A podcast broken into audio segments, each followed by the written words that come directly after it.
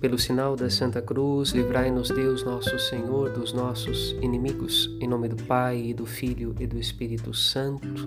Amém.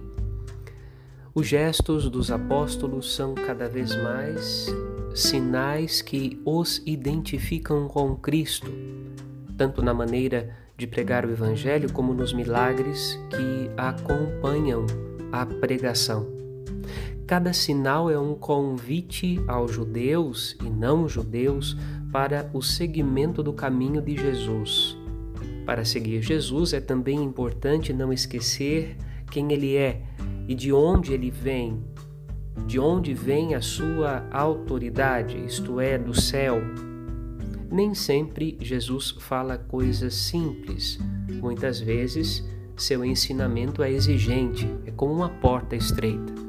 Quem se aproxima de Jesus sabe que, mesmo sendo exigente, ele o faz por amor. O amor é sempre exigente.